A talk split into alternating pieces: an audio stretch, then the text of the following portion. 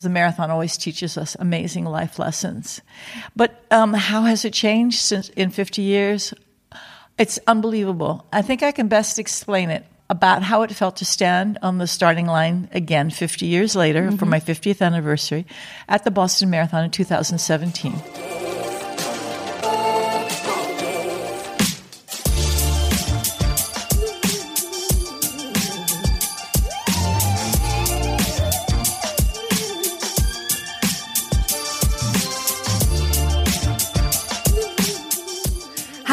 herzlich willkommen zum Achilles Running Podcast. Ich bin Eileen und heute begrüße ich euch zu einer ganz besonderen Edition.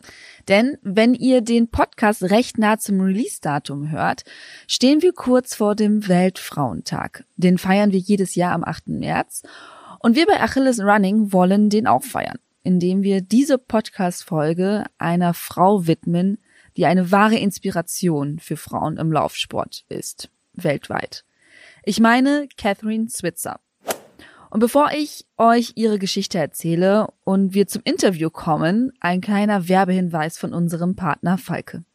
Falke kennen vermutlich viele und spätestens, wenn ich Falke mit Socken in Verbindung bringe, bingo, da klingelt es, ne? Das hat seine Gründe, denn Falke hat selber den höchsten Qualitätsanspruch und das schätzen viele LäuferInnen, eben qualitativ hochwertige Socken, die halten. Dabei haben die von Falke für wirklich jeden Lauftypus die passenden Socken, angefangen vom absoluten Rookie über Fortgeschrittene bis hin zum passionierten Wettkampflaufender. Und sie haben auch Socken für ganz spezielle Bedürfnisse. Wieder Falke Achilles. Diese Socken sollen LäuferInnen mit Achillessehnenbeschwerden helfen oder im besten Fall diese Beschwerden vorbeugen.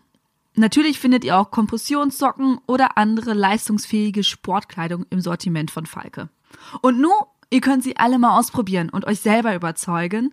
Wir haben da nämlich ein Special-Angebot für euch. Sucht euch eure Lieblingsprodukte im Online-Shop von falke.com aus, packt sie allesamt in den Einkaufswagen und benutzt dann den Code Achilles15, also Achilles15 und ihr spart 15% auf alle, wirklich alle Artikel, nicht nur auf die Socken. Einfach Achilles 15 eingeben und 15% sparen. Den Link packe ich euch natürlich in die Show Notes.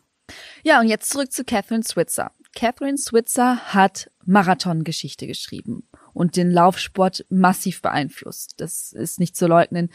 Sie ist nicht die schnellste Marathonläuferin oder die mit den meisten Marathons oder eine sonstige Rekordhalterin. Nein, sie ist die Frau, die zum allerersten Mal offiziell einen Marathon gelaufen ist. Das war 1967, also vor mehr als 50 Jahren. Damals dachte man noch, Frauen seien nicht dazu in der Lage, einen Marathon zu laufen. Es gab Mythen wie, dass die Gebärmutter beim Laufen rausfallen könnte. Ähm, Frauen durften damals nicht weiter als 2,4 Kilometer laufen. Das ist unfassbar.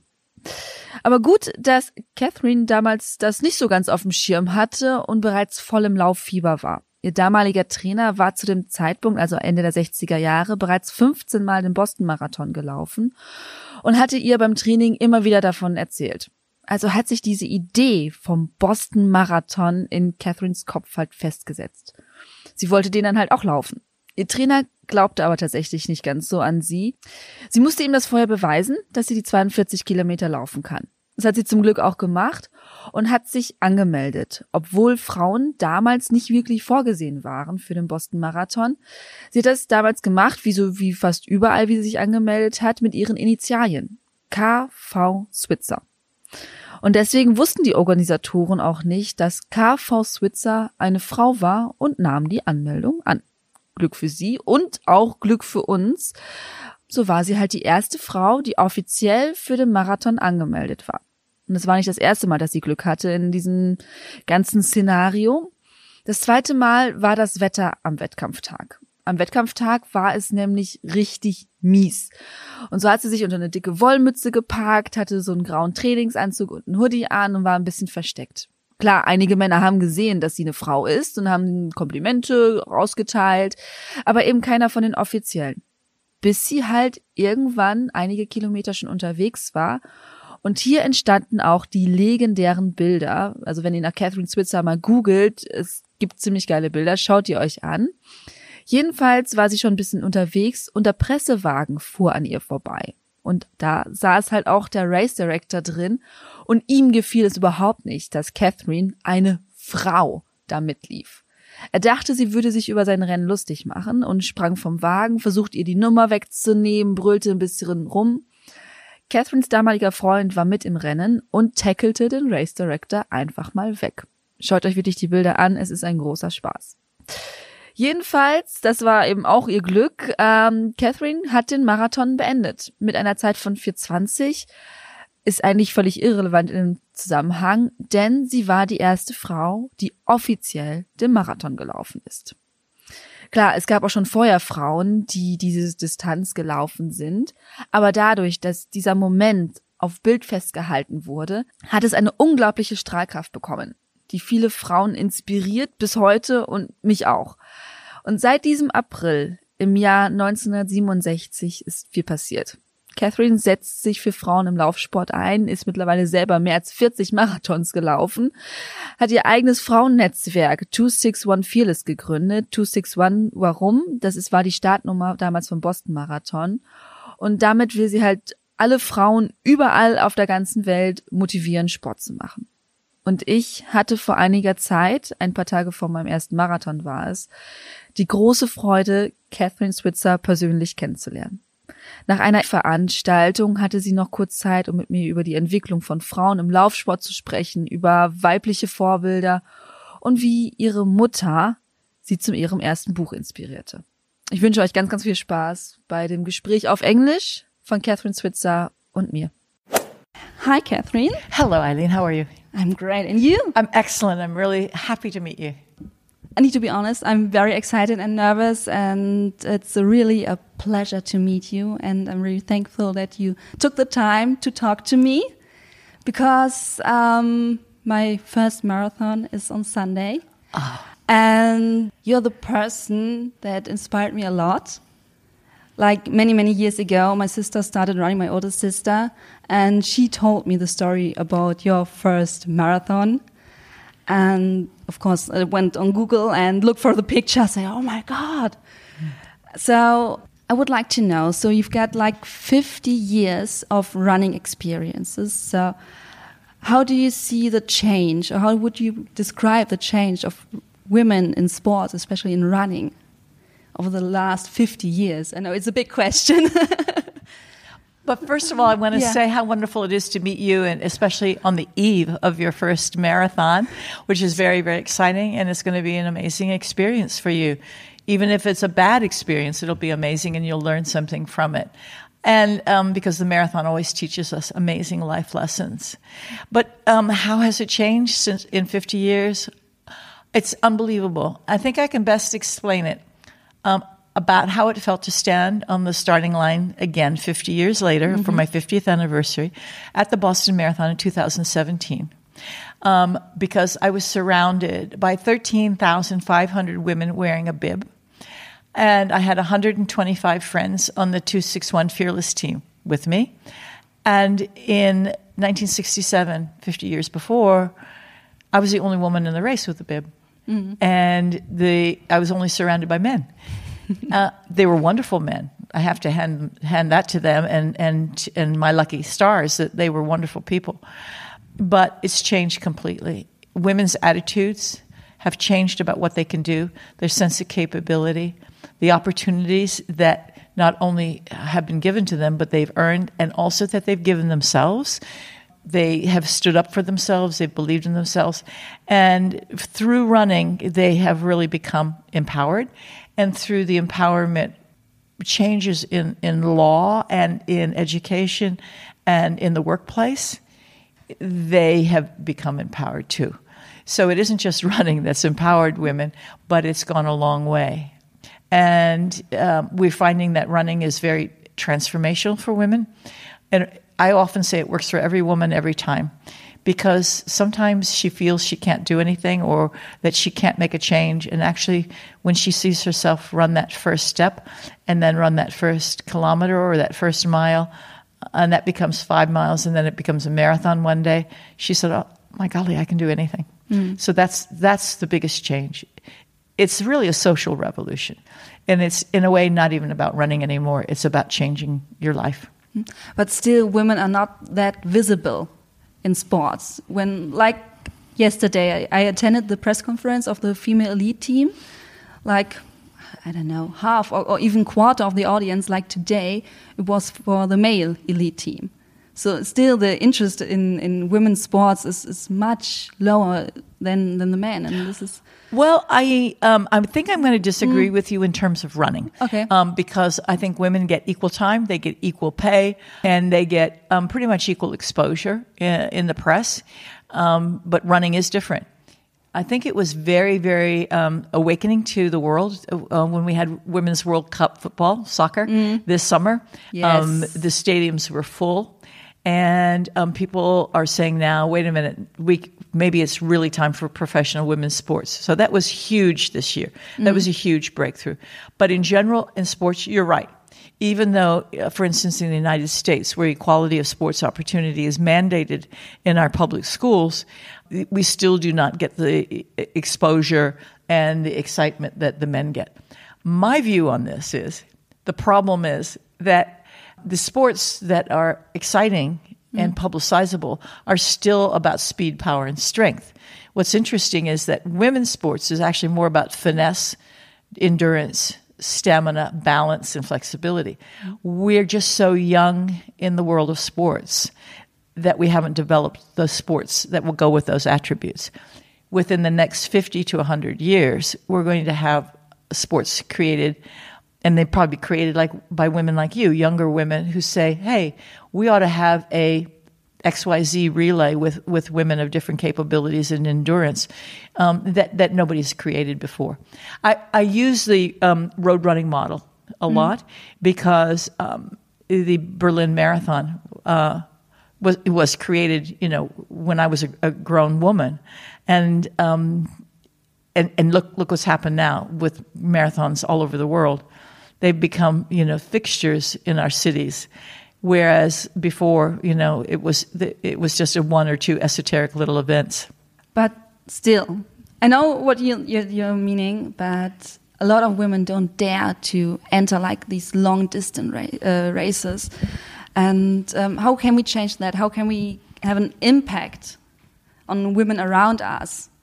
In general, I think we need to make an impact, not just in running, but um, I just specialize in that because I am a runner, but basically in all sports. Tennis, for instance, is seeing pretty much equality of opportunity. It, and um, people are loving watching women play tennis now. Where if, that in my lifetime, they used to laugh at women tennis players. Oh, you know, they're, they're only a shadow of the men's game. Well, it's not the men's game anymore. It's women's tennis. It's a different kind of game. It's a different kind of sport. And, and that's the way I was also watching women's uh, World Cup soccer this summer. It, it's, it's a different kind of sport. It's not about speed and power. It's, it's they are fast, they are powerful, but it was more about uh, more about finesse and strategy and team playing. So we're going to see these changes being made. But what we can do to help create them better is first of all raise our little girls the same way we raise our little boys by mm-hmm. giving them equality of opportunities in sports situations, making play fun, not necessarily competitive, mm-hmm. giving them a range of opportunities, whether whether it's running or it's basketball or it's soccer or field hockey or ice skating, whatever it is, give them the opportunities to, to excel and to choose and and not feel that they can't do something. Also, always empower them with the fact that they can do something. Oh, little kids always say, "I can't, I can't, I can't," and and you say, "Sure, you can, sure, you can. Just take it slow. Don't you don't have to be perfect. You know, just make that." Also. Um, in terms of team sports, I think that communities can reach out and do a lot. Um, I know that sometimes in school we play, let's say, field hockey or lacrosse, but then when we finish school, there aren't any community teams. So why don't we th- set up neighborhood teams, neighborhood communities, where after work, instead of um, going to the local bar and getting a drink, that, that you go out and and um, Do some sports. yeah, do some sport together. Okay, that's that's an idea. Do you think we have a lack of, of female role models in sports?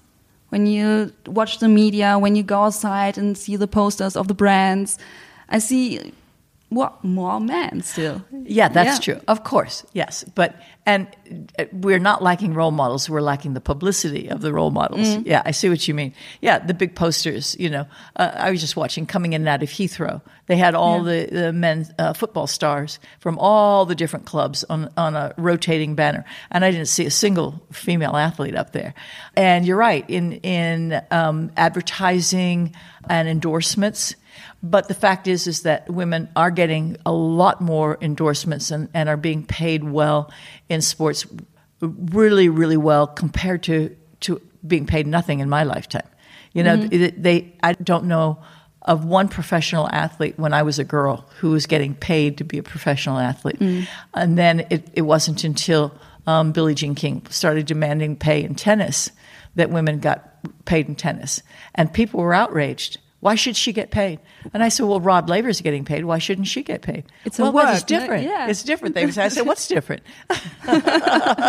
so that's changing. In running, again, I'm really proud of us. We- Yeah. The prize money is always equal between the men and the women. So now you've, well, now, not now, but a few years ago, you founded your own organization, 261 Fearless. What is your main aim for your, what is it, organization, movement? How would you describe it? Um, we describe it actually as a network. Network, It, okay. uh, I mean, people would know the word foundation. It's a nonprofit. Mm-hmm. It's it's a charity, but it's not quite a charity. What and, and it is a movement because it's more than about just being in an organization. It's a, it's a, it's a belief and loving of running and movement and the empowerment that it brings. But what we are doing is we're taking that simple act of putting one foot in front of the other, which is easy and it's cheap and it's accessible to any woman. Um, even if she's housebound, she can run around her house, okay? Um, and letting her be empowered by, by taking her uh, out and giving her the first step. And sometimes you just need a friend to do this.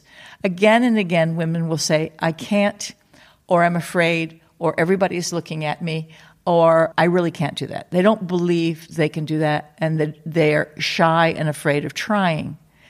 And I don't think they're afraid of failure as much as they're afraid of looking silly. Mm. And for a woman who says, Oh, I can't go out and run around my block, everybody would look at me. And I say, Nobody is looking at you. and if you go out and watch a marathon, you see all ages, sizes, and abilities. And, and you say, Hey, you know, if she can do that, I can do that. And that really helps a lot.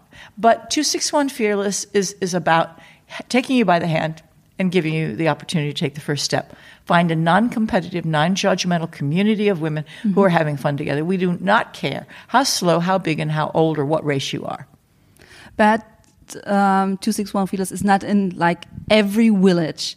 So how can I get women around me, like in a village somewhere, um, to run? Okay. Um, it's not in every village, but I'm hoping someday it will be in every village. Okay. So um, it doesn't even have to be a 261 club, you know, where, where you have to get some training and get organized. You could just go out and say to a couple of your friends, hey, go for a walk with me, and then break into a little trot or run or whatever, and then let's go get coffee and talk or something like that. It's how it begins. So just Just go out, you know, go out and eh, knock on your next door neighbor's door and say, Hi, Jane, how are you? What are you doing this afternoon at four o'clock? I'm going to go out for a run. You want to come with me? Okay. Sounds very easy, but um, the reaction I got a lot Mm-hmm. from especially like my mom's generation is like, I can't do it. How can I convince them they can? My But mother. what do you say? Well, this is a, that's an amazing story too because um, how old was I? Uh, Fifty. Yeah, I was just close to 50, 49. Okay. And um, I was talking to my mother. She was reading the newspaper and she threw the newspaper down and she said, All of these articles in the newspaper are telling us old women how we should start moving and exercise. And she said, But they're not telling us how. And I looked at it and I said, Mother, you've seen me put on running shoes and go out running, and you've come to my marathons for, for, for 35 years. What are you talking about? You just put on your shoes and go out. And she said, What shoes? What kind of shoes? How far should I go? What time should I go? Mm-hmm. Nobody's telling me these things. And I said, Haven't you seen me do it? And she said, Well, you're exceptional. I said, I am not exceptional.